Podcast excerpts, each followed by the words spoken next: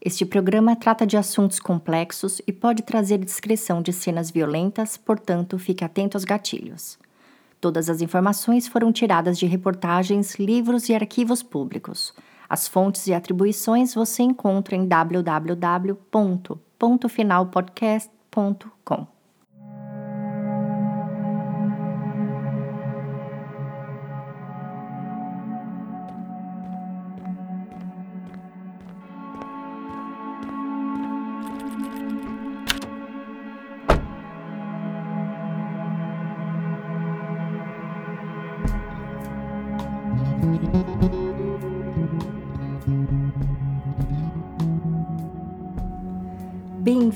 a bordo.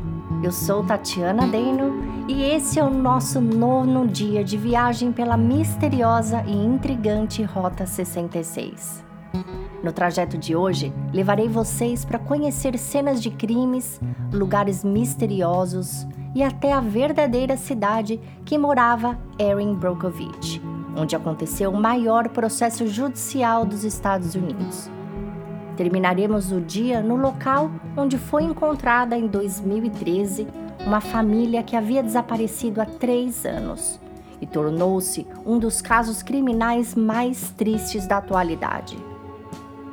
Tudo isso na parte da Rota 66 que cruza a Califórnia, chegando até Los Angeles.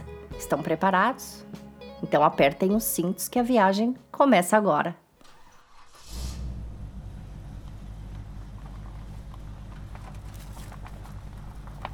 Saindo do estado do Arizona e cruzando a fronteira com a Califórnia, logo à direita, temos aqui este maravilhoso rio, o Colorado River.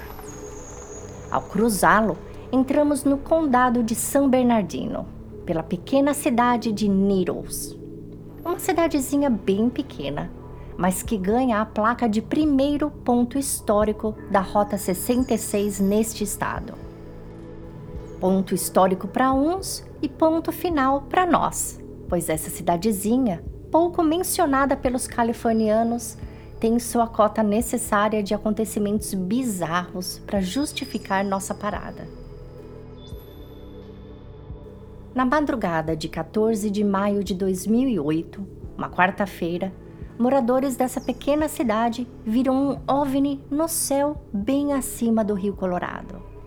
Isso mesmo, um OVNI, no sentido literal. Afinal de contas, até mesmo as autoridades concordam que se tratava de um objeto, que ele era voador, porém que eles não sabiam identificar o que era o que o faz não identificado, que no sentido da palavra compõe a abreviação OVNI, objeto voador não identificado. Esses moradores descreveram esse objeto como sendo um cilindro azul turquesa brilhante, que pairou sob o rio por alguns minutos até que se moveu para a margem e caiu. Logo em seguida, helicópteros militares sobrevoaram a área do rio encontraram o tal objeto, o levantaram e o levaram em direção à Área 51, que fica no estado de Nevada. A Área 51 é um vasto território pertencente às forças militares americanas. Um lugar tão cheio de mistérios que merece uma temporada inteira de visitas. Só não iremos até lá hoje porque o estado de Nevada não faz parte da Rota 66. Agora voltando ao OVNI. Uma dessas testemunhas oculares era o ex-policial Frank Costigan. Segundo ele, o objeto cilíndrico brilhante desceu rápido em direção ao rio e depois sobrevoou uma superfície aérea como se estivesse o escaneando. E o mais estranho, segundo ele, foi que o objeto não fazia barulho algum e nem causava movimento às águas. E esse policial não foi o único a testemunhar a presença deste OVNI. Um pescador que morava em uma casa-barco viu uma luz azul passando e parando abruptamente a cerca de 50 metros a oeste das margens do Rio Colorado. Minutos depois, ele disse ter visto pelo menos quatro helicópteros do tipo militar na área e um guindaste gigante saindo de um deles que foi usado para pescar esse objeto e levá-lo em direção ao norte. Esse pescador, inclusive, conseguiu tirar uma fotografia do objeto. Mesmo assim, com pelo menos duas testemunhas oculares que estavam em pontos diferentes do rio e não se conheciam, tendo descrito o mesmo cenário, nenhuma fonte militar comentou o assunto na época. Coronel de inteligência aposentado John Alexander especulou anos depois que o objeto misterioso provavelmente seria alguma aeronave militar de alta tecnologia ou até aviões espiões não tripulados sendo testados na região. De acordo com ele, hoje em dia, as forças militares desenvolvem muitos drones de alta tecnologia que às vezes acabam perdendo o controle e saindo da área de teste. Bom, logo após os avistamentos, muitos curiosos passaram pela cidade de Needles procurando pelo local exato onde teria ocorrido o ponto de impacto deste objeto. E eles acabaram encontrando uma enorme clareira plana a cerca de 70 metros a oeste do rio, praticamente no local exato onde o pescador dizia ter visto o objeto pousar. O ex-policial Frank Costigan ficou curioso e foi visitar, ficando também surpreso com seu tamanho e profundidade. A notícia chegou à imprensa e, diante das especulações, a equipe de TV UFO Hunters, caçadores de OVNIs, compareceram ao local e decidiram coletar amostras do solo para análise. Testes foram feitos, mas nenhuma composição de metais suspeitos foi encontrada. Em 2015, uma universidade estava fazendo uma pesquisa sobre o clima e as temperaturas do solo. E eles detectaram um aumento significativo de temperatura no solo das margens do Rio Colorado, bem próximo a Needles. E no momento da pesquisa, eles não tinham a mínima ideia dos avistamentos. Pela pesquisa deles, o solo a oeste do rio, bem onde fica a clareira, tinha às 6 horas da manhã uma temperatura condizente com medidas da mesma região ao meio-dia. Em 2019, o Pentágono confirmou que, junto à NASA, estavam testando um avião espião não tripulado, uma espécie de versão militar de ônibus espacial chamado X-37 e a descrição dele é bem parecida com o que os moradores presenciaram. Os militares admitem que estes testes foram feitos antes de 2010 nas bases de Edwards e Vandenberg, que são próximas a Needles. Os moradores só não entendem por que então os militares demoraram 11 anos para dar uma explicação. Mas é óbvio porque esses testes com aeronaves militares são segredos de Estado. Veículos que serão lançados daqui a 10 anos estão com seus protótipos sendo testados hoje. O mesmo acontece com as aeronaves, principalmente no caso de projetos militares. Pesquisando mais sobre esse ponto final, eu também descobri duas outras aeronaves militares que funcionam sem presença humana com a mesma tecnologia dos drones que se assemelham muito ao que os avistadores relataram, uma forma comprida, cilíndrica e azulada. E no caso de uma delas, a Incito Outcome 14, seu fabricante fica no deserto da Califórnia, a poucos quilômetros de Needles. Eu vou colocar a foto dessas aeronaves para vocês no nosso site e também no nosso perfil do Instagram, para que vocês possam comentar e dizer o que acham. Muito provavelmente, alguma dessas empresas estava realizando testes na Área 51, que é uma área especial reservada para testes da NASA e do Pentágono, e a aeronave se descontrolou um pouco saindo da área de teste, exatamente como os militares sugeriram. A Incito Outcam é uma aeronave de pesquisa desenvolvida em conjunto com a Boeing, que não necessita de tripulação e serve para escanear áreas em busca de vida humana. Sua função é é seguir à frente de tropas, detectando a presença de militares inimigos. Para uso doméstico, essa aeronave pode ser uma ferramenta muito importante em buscas de pessoas desaparecidas em áreas de difícil acesso e o resgate de sobreviventes em casos de tragédia. Enquanto seria necessário 60 dias para que 200 homens rastreassem uma área de 80 quilômetros quadrados em busca de sobreviventes, esta aeronave consegue escanear a mesma área em menos de uma hora. Essa diferença de tempo pode salvar a vida de muitas pessoas, fazendo com que sejam encontradas com maior rapidez. Então, apesar de eu achar que não estamos sozinhos nessa galáxia, muito menos no universo, eu ainda acho que não foi dessa vez que Needles recebeu a visita de aliens. E vocês, o que acham? Aliens ou aeronaves em teste? Bom, eu vou dar a vocês o período de um comercial para que vocês possam pensar e então partiremos para o nosso próximo ponto final. Um muito perigoso, por sinal, principalmente porque trata-se de um perigo que não podemos ver. Até já!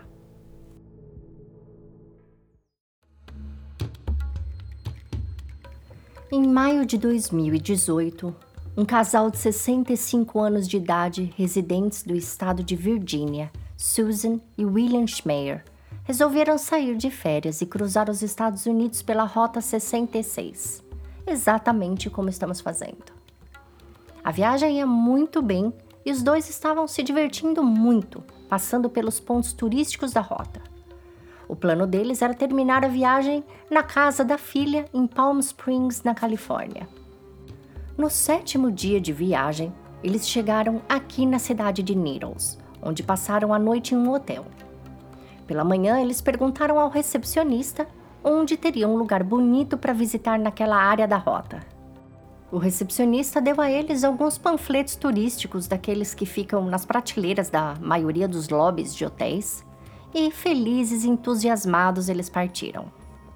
Esse recepcionista seria a última pessoa a ter reportado tê-los visto vivos. Dez dias depois, veja bem, dez dias, mais de uma semana, a polícia local recebeu a ligação de um motorista que sempre passava pela mesma parte da estrada ao ir trabalhar, entre Needles e Amboy, dizendo que há mais de uma semana ele via esse mesmo carro que tinha placa de fora do estado estacionado na entrada da trilha de acesso à cratera de Amboy. Essa não é a cratera criada pelo OVNI que falamos anteriormente. Essa é, na verdade, um vulcão extinto de 80 metros de altura que fica a poucos quilômetros da Rota 66 na saída de Needles. Essa cratera é categorizada como um monumento nacional natural e faz parte da Reserva Nacional de Mojave. Os policiais concordaram com o motorista que era realmente estranho o mesmo carro estar ali parado há tantos dias na entrada da trilha e foram até o local para dar uma averiguada. Ao chegarem, eles perceberam que, pela poeira dos vidros do veículo, ele devia estar parado há muito tempo por ali. Não era o caso de alguém estar indo e voltando da trilha todos os dias. Se fosse, por exemplo, o caso de algum pesquisador estar indo à cratera, realizando pesquisas e voltando, talvez o carro não estaria parado na mesma vaga dia após dia. E se fosse esse o caso, o carro não coletaria tanta poeira em movimento quanto estando parado. A primeira coisa que eles fizeram foi puxar a placa do veículo e assim descobriram que o documento do carro estava registrado em nome de William Schmeier. Investigadores tentaram contatá-lo pelos telefones disponíveis em seu registro, mas não conseguiram falar com ninguém. Como procedimento padrão, os policiais coletaram impressões digitais do carro para arquivar caso uma ocorrência fosse iniciada e também tiraram fotos do local onde ele estava. Suspeitando da situação, eles guincharam o carro e estranharam quando ninguém ligou reclamando. Foi então que, em três dias, ou seja, 13 dias após o carro ter sido abandonado, a filha de William ligou para a polícia de São Bernardino dizendo que estava preocupada, pois estava esperando seus pais, mas há dias não recebia notícia deles. Eles estavam fazendo uma viagem pela Rota 66 e deveriam ter chegado à casa dela há pelo menos 11 dias, pois da última vez que eles se falaram, eles já estavam na Califórnia e da divisa do estado até a casa dela são aproximadamente 2 horas e 45 minutos. Ela sabia que o serviço de celular era escasso em vários trechos do caminho, mas estava estranhando a falta de pelo menos algumas ligações ou mensagens de texto. A polícia de São Bernardino colheu uma série de dados sobre os pais dela e, assim que desligou a chamada, passou um comunicado a todos os condados e todas as unidades policiais rodoviárias da rota. Dentro de poucos minutos, a polícia de Needles reconheceu o sobrenome e respondeu à ocorrência. Foi então que uma enorme busca começou e uma investigação foi aberta. Durante os próximos 16 dias, a polícia usou todos os tipos de recursos para encontrar o casal. Mas as buscas acabavam sendo prejudicadas pelas altas temperaturas durante o dia, que permitiam apenas breves janelas de tempo durante as manhãs para conduzir os esforços, o que torna o trabalho de resgate lento e oneroso. A região onde fica a cratera faz parte de uma área muito difícil de se acessar por tratar-se de um deserto de pedras, muito parecido com os que vimos nos episódios anteriores em New Mexico e no Arizona. Além do terreno áspero preenchido com rochas de lava afiada e sem sombra, as temperaturas do solo durante o dia podem ultrapassar 50 graus Celsius. Eu não consigo nem imaginar. Passados 16 dias de busca sem sucesso algum, as equipes decidiram cessar seus trabalhos com oficiais e voluntários. Afinal de contas, os departamentos têm suas verbas e buscas não podem durar para sempre. Foi então que, após sete semanas, no dia 28 de julho, com a ajuda de drones, o corpo do Sr. William foi encontrado. Ele estava em uma parte não demarcada da trilha, ou seja, ele poderia ter saído da trilha voluntariamente ou acabou se perdendo. Ele estava sozinho e não havia nem sinal de sua esposa por perto. Seus restos mortais, severamente decompostos, foram enviados para um exame de necrópsia e o laudo revelou que ele havia morrido por exposição ao calor e não havia nada que indicasse que um crime havia acontecido. Diante disso, múltiplos esforços de busca em grande escala partiram de volta à área com a intenção de encontrar Susan um helicóptero do xerife, equipes de K9, grupos de voluntários de busca, delegados, detetives e investigadores passaram horas procurando e cobriram uma área de aproximadamente 14 quilômetros. Afinal de contas, se Susan estivesse viva, ela estaria em situação de risco intenso. Até uma empresa particular contratada pela família participou dos esforços. No entanto, nada nem sinal de Susan. Um funeral foi feito a William Schmeyer sem sua esposa presente ou, na pior das hipóteses, ao seu lado. Foi então que, passados oito meses, os restos mortais de Susan foram encontrados ao leste da cratera, a 25 quilômetros de onde o marido estava. O que sugere que ela estaria procurando ajuda, tentando caminhar em direção ao vilarejo de Amboy.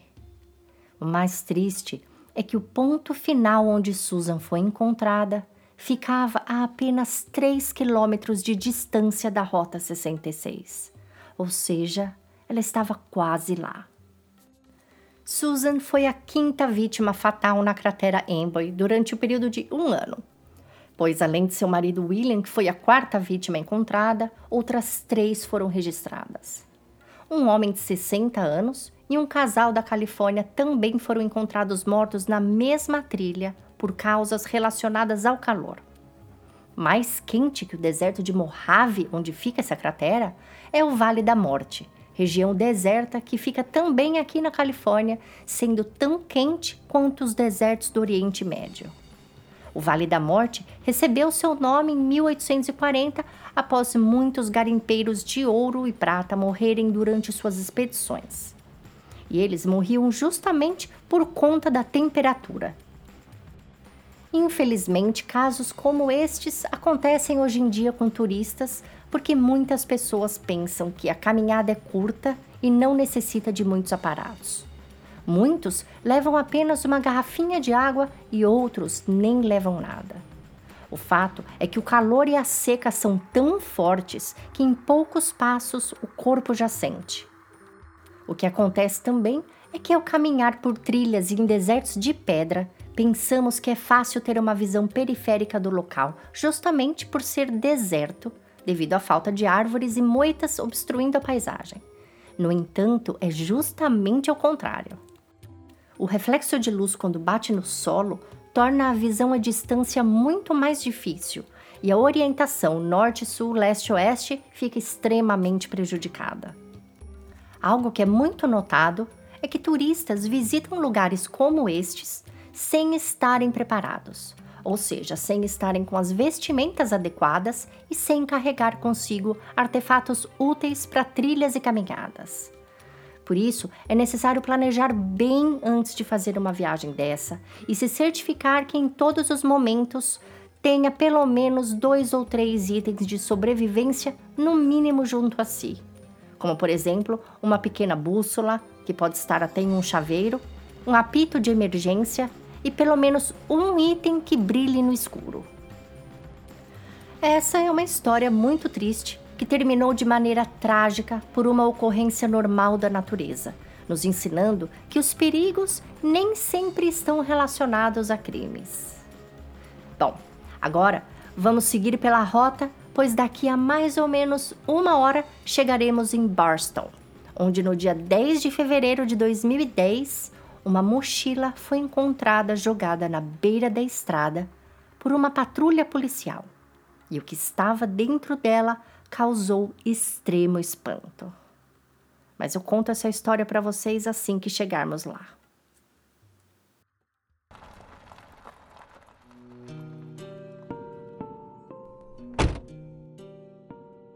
Pronto, chegamos. E como eu ia dizendo, em 2010 uma policial que fazia patrulha rodoviária encontrou uma mochila jogada no canto da estrada, aqui na Rota 66. E o susto foi imediato. Ela chamou reforço, pois em casos de malas e mochilas abandonadas, é necessário sempre se certificar que não se trata de algum explosivo. E quando o reforço escaneou a mochila e determinou que não havia nada perigoso, eles resolveram abrir para averiguar seu conteúdo. Foi então que, abrindo o zíper, a polícia encontrou uma sacola plástica de supermercado. A policial começou a desamarrar o nó que estava na sacola e se assustou quando percebeu que dentro dela havia uma cabeça humana. Transtornada, mas tendo que continuar com seu trabalho, afinal, não importa se o policial é apenas um oficial rodoviário, eles são treinados para todo tipo de ocorrência. Então ela continuou a abrir e constatou que o crânio parecia ser de uma adolescente do sexo feminino. Mais reforço foi chamado e desta vez com detetives de homicídio e uma equipe de peritos. Uma busca usando helicópteros e cães farejadores se deu início como tentativa de encontrar as outras partes do corpo da garota. Mas cinco dias se passaram e nada mais foi encontrado. Após exame, um médico legista determinou que a vítima teria entre 14 e 19 anos, olhos castanhos e cabelos castanhos lisos com mechas vermelhas que iam até os ombros. Ela tinha as orelhas furadas e parecia ter sido, enquanto viva, muito bem cuidada, pois os mesmos exames indicavam que ela possuía obturações dentárias e teria recebido atendimento odontológico de qualidade, possivelmente indicando que ela vivia em uma classe econômica elevada, considerando que nos Estados Unidos tratamentos dentários são muito caros. Ela parecia ter morrido há poucos dias mas devido aos graves ferimentos que sofreu no rosto, não pôde ser reconhecida facilmente. Como apenas sua cabeça foi localizada, suas impressões digitais, bem como as informações de altura e peso, também não puderam ser obtidas. Oito anos depois, em 2018, exames de DNA foram feitos e ficou determinado que a vítima era de descendência latina. Com essa informação, vários retratos falados com sua possível aparência foram feitos e divulgados na região. Mesmo assim, ninguém apareceu em busca dela e no extenso banco de dados de pessoas desaparecidas do NEMOS, do Charlie Project e da Interpol, não havia ninguém que se assemelhasse a ela com ligações ao tempo e ao local que seu crânio foi encontrado. Seu perfil de DNA foi jogado então no Gênesis, que é o maior sistema disponível hoje e está disponível para combinações com possíveis ocorrências ou simples árvores genealógicas particulares. Em 2020, uma leitora americana do site Reddit postou uma foto que ela encontrou na web de uma adolescente sequestrada no México em 2008. E pela foto, as semelhanças são muitas. Essa leitora diz ter enviado a foto com as informações que tinha para o Charlie Project e para o Namos, mas nunca obteve retorno deles. Ela também tentou entrar em contato com as autoridades mexicanas e eles também não retornaram suas ligações, o que é muito frustrante. Porém, eu, Tatiana, entrei em contato com o Charlie Project e fui informada de que o caso está sob investigação e que a polícia da Califórnia está ainda trabalhando com outras polícias, que eles não disseram quais, neste caso. Então, vamos esperar que ela seja identificada e que seja descoberto quais foram as condições de sua morte e por que seu ponto final teve que ser dentro de uma mochila na Rota 66. Agora, enquanto seguimos pela rota até nosso último ponto final, passaremos em frente a uma cidade que eu quero mostrar para vocês, mesmo que de longe. É a cidade de Hinckley, onde durante o verão o asfalto torna-se uma frigideira de tão quente. A temperatura média entre os meses de maio e agosto é de 41 graus, com máxima de 46. Isso, gente, na cidade onde as pessoas vivem e não no meio do deserto onde poucos se atrevem. Bom, não entraremos em Hinckley, por isso podem abrir o vidro e olhar por aqui mesmo, porque ela está abandonada e cercada por um alambrado, com uma placa proibindo as pessoas de entrar. Só que não foi sempre assim, é claro. Antes de 1996, Hinckley era bem diferente. Localizada no meio do deserto californiano, bem às margens da Rota 66, Hinckley não era uma cidade com muitos atrativos, mas era a casa de mais de 2 mil residentes que gostavam do lugar que moravam. Tinham escolas, uma biblioteca, uma praça, um McDonald's e, para diversão dos moradores, tinha também um parque aquático infantil. Seus residentes pareciam gostar da paisagem seca e não se importavam em passarem a vida em ambientes fechados, com cortinas cerradas para afastar o calor do deserto. Até que eles descobriram que, bem debaixo deles, tinha muita água. Sim, muitos dutos e mais dutos de água, o que foi uma surpresa.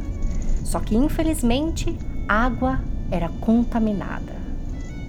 A cidade tinha um alto nível de óbito por doenças como câncer e AVCs, e quando os dutos foram descobertos, alguém teve a iniciativa de testar essa água que passava ali e verificar também para onde ela ia. Foi confirmado então que a água era altamente contaminada e que estava sendo despejada de forma irregular no subsolo de áreas rurais. Preocupados, um pequeno grupo de moradores se reuniu no centro comunitário para discutir sobre uma biorremediação, basicamente para remover a contaminação química de suas terras e água. O interesse desses moradores não era necessariamente curiosidade científica, mas sobrevivência. Foi então que uma moradora chamada Erin Brokovich, divorciada, desempregada e com três filhos, tomou conhecimento do que estava acontecendo e decidiu lutar pela causa. Ela não tinha experiência alguma na área legal e muito menos em biologia, mas convenceu o advogado Ed Morse que poderia ajudá-lo a ganhar essa causa caso eles entrassem com um processo contra, seja lá quem fosse o responsável pela contaminação.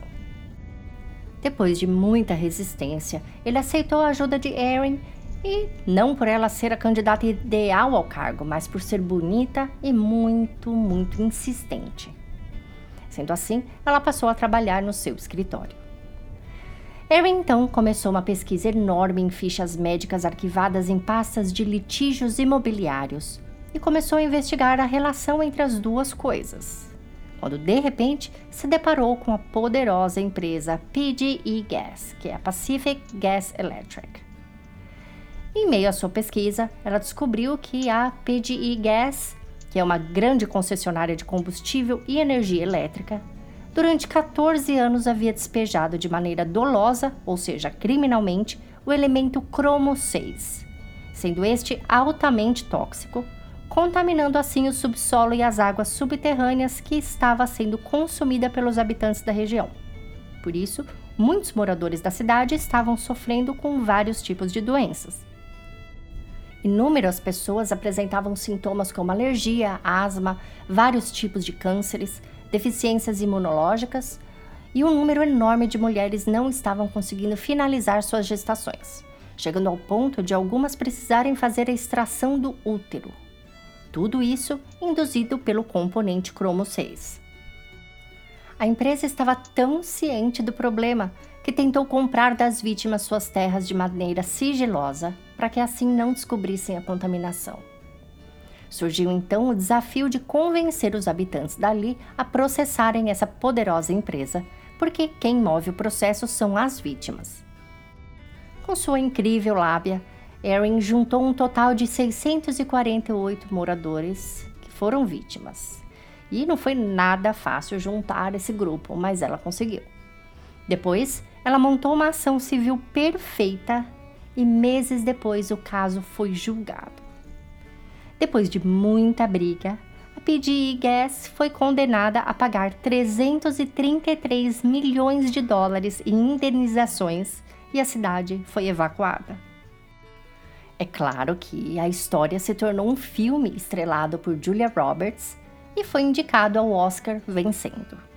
Quem não assistiu, assista porque vale a pena. Agora aproveitem o restinho de tempo de viagem que temos no carro porque em apenas um comercial estaremos em nossa última visita de hoje, que tem um ponto turístico e outro final. O turístico fica na D Street, na cidade de Victorville, e é o Museu da Rota 66 aqui da Califórnia. Um lugar muito interessante para se visitar, pois exibe vários artefatos icônicos sobre a história. Mas ali perto fica também o final a menos de 10 minutos do museu, em uma área seca e remota, parte do deserto de Mojave, fica o ponto final da família mais procurada dos Estados Unidos entre 2010 e 2013. Curiosos?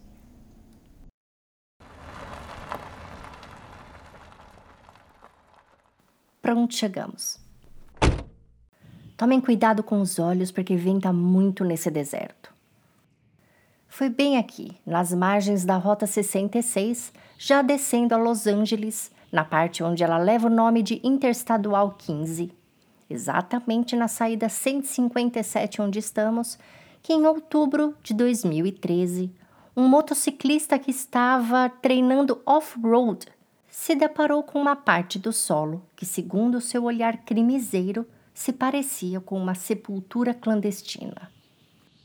Ele não tinha experiência alguma no assunto e, apenas por assistir muitas séries policiais, percebeu que o solo remexido, de mais ou menos 2 metros de comprimento por 60 centímetros de largura, poderia indicar que alguém estaria enterrado ali. Curioso, ele começou a mexer com os pés mesmo no solo que estava bem seco e solto, até que foi surpreendido pelo que parecia ser um osso. Continuando, ele acabou descobrindo parte de um crânio humano. Ele imediatamente fincou a placa decorativa de sua moto no local para não perdê-lo de vista, já que a região é de deserto plano, e voltou para o centro de Victorville, onde há serviço de telefonia e ele poderia avisar a polícia.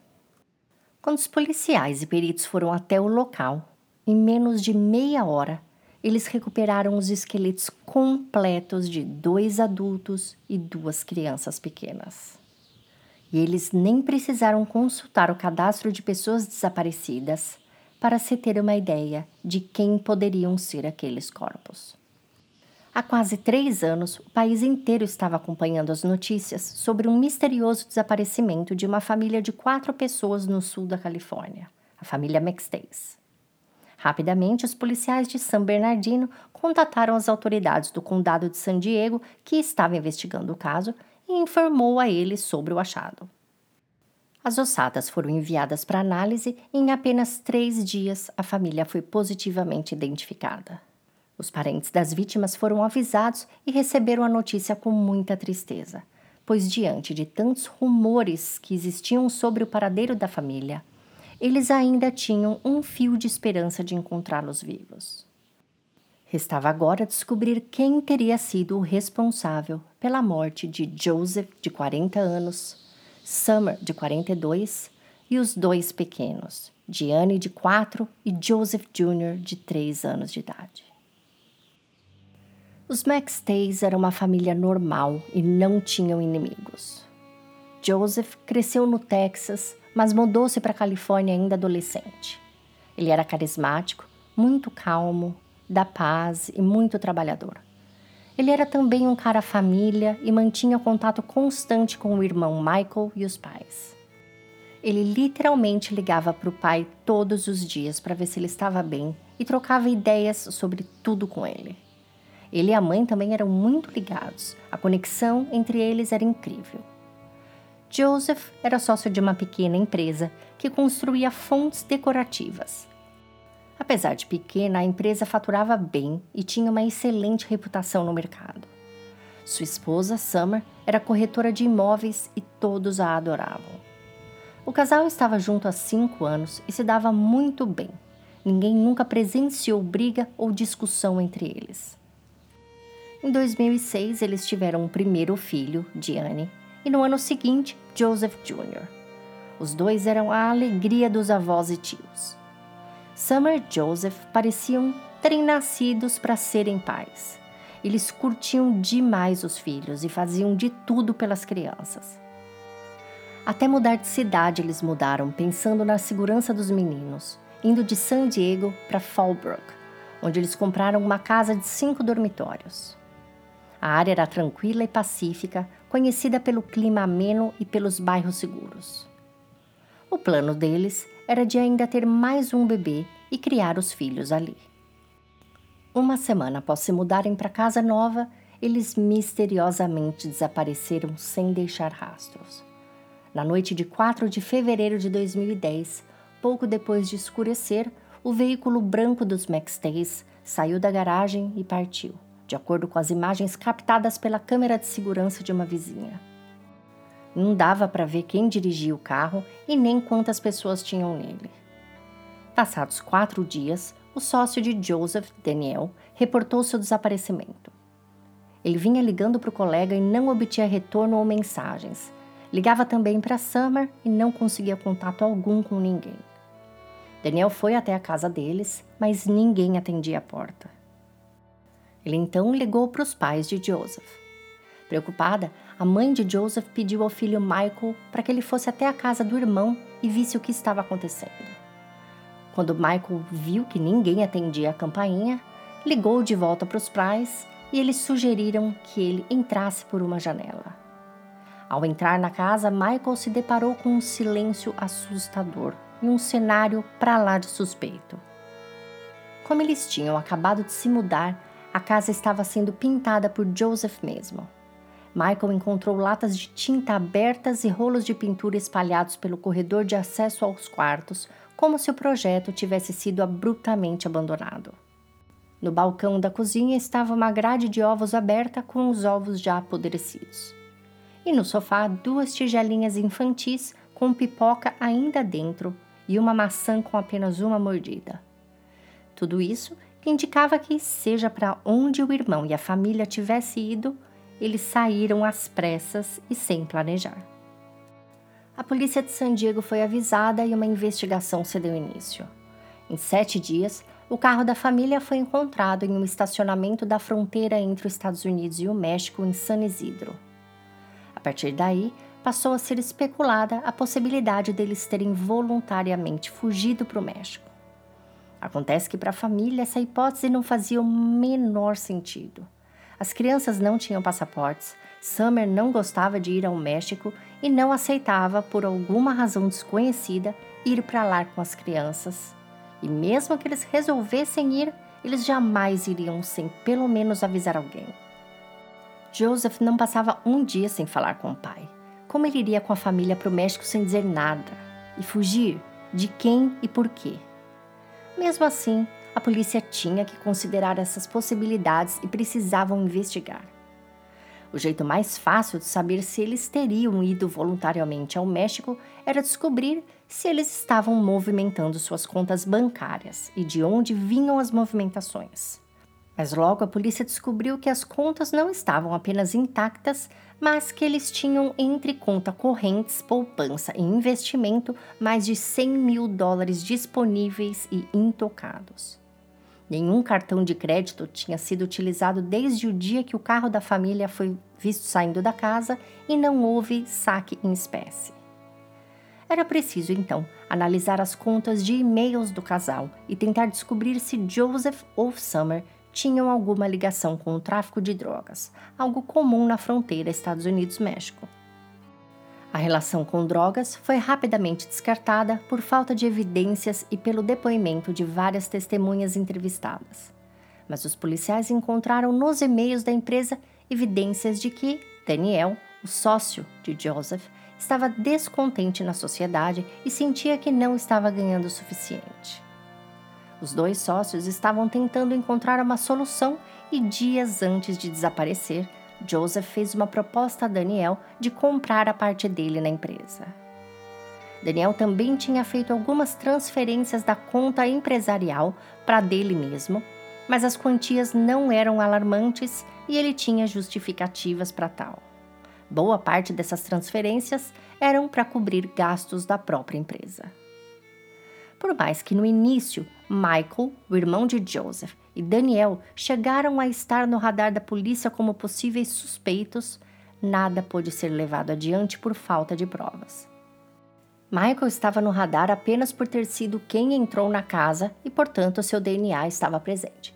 Fora isso, ele nunca teve motivo algum para querer a morte do irmão, cunhada e sobrinhos.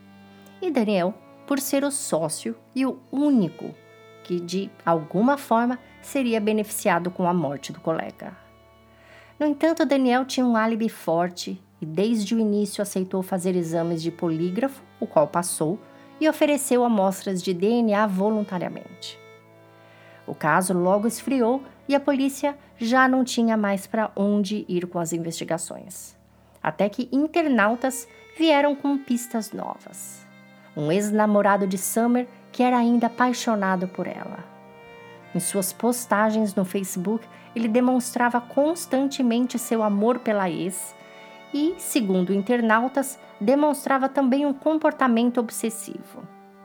Investigando, a polícia descobriu que no último dia dos namorados, ele havia mandado um e-mail para Summer dizendo que a amaria para sempre.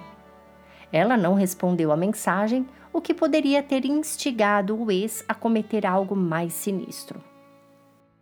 Ele foi localizado e interrogado pela polícia, mas negou qualquer envolvimento. Foi três anos após os restos mortais terem sido encontrados pelo motociclista da Rota 66 que o caso voltou à tona. Indivíduos entrevistados anteriormente foram contatados novamente quando os corpos foram encontrados, junto estava um martelo de construção, que acredita-se ter sido a arma do crime, uma vez que exames conduzidos nas ossadas revelaram que os quatro sofreram grave traumatismo craniano. Apesar de não ter sido possível extrair DNA algum do cabo do martelo, ele estava sujo de tinta, e a tinta contida no cabo foi analisada e provou ser exatamente a mesma tinta que Joseph estava usando para pintar a casa, o que coloca a residência dos McStays como cena do crime, provavelmente onde os ataques começaram. O próximo passo da polícia foi efetuar mais testes no carro da família, que ainda estava sob o poder das autoridades no depósito de evidências da polícia. Através de swabs, eles conseguiram detectar DNA do volante e do controle de transmissão do veículo, e o perfil gerado os levou até um homem chamado Charles Merritt. Conhecido como Chase, Charles era um parceiro de trabalho de Joseph e Daniel, e ele construía fontes em metal sob medida aos clientes da empresa. Ele era muito talentoso e os clientes adoravam trabalhos que ele desenhava e construía. A maioria em cobre, mas também em outros metais. Ele já trabalhava em parceria com a empresa há anos, a ponto de ter se tornado amigo. Segundo o documentário sobre esse caso no canal Oxygen, chamado Killer Motive, Joseph e Chase jantavam juntos e tinham um bom relacionamento, frequentando inclusive a casa um do outro e participando de festas de aniversário dos filhos. Porém, no início das investigações, os detetives tinham encontrado um e-mail de Joseph para esse parceiro, ameaçando demiti-lo se ele não devolvesse 42 mil dólares que eram devidos por conta dele ter arruinado um trabalho importante. O que acontece é que em trabalhos como estes, a garantia de qualidade da empresa é o ponto principal. Se um cliente encomenda um trabalho e o mesmo sai mal feito ou com defeitos, o trabalho precisa ser refeito ou o valor pago devolvido. Um dos trabalhos feitos por Charles Merritt acabou recebendo muitas reclamações e depois de ficar comprovado que o problema era por conta de algo errado que Charles fez na peça, a empresa de Joseph teve que devolver a quantia de 42 mil ao cliente, ficando em déficit. No contrato de parceria deles, Charles tinha que ressarcir Joseph. Investigando mais a fundo, a polícia veio a descobrir que Charles estava completamente endividado e não tinha de onde tirar esse dinheiro. Se Joseph desfizesse parceria com ele, a coisa iria piorar ainda mais, pois a empresa de Joseph era a principal fonte de trabalho de Charles. E para onde seu dinheiro ia se ele ganhava tão bem? Por que ele estava tão afogado em dívidas? Bom, porque ele gastava tudo em cassinos. Charles era viciado em jogos e gastava mais de um mil dólares por semana nas roletas.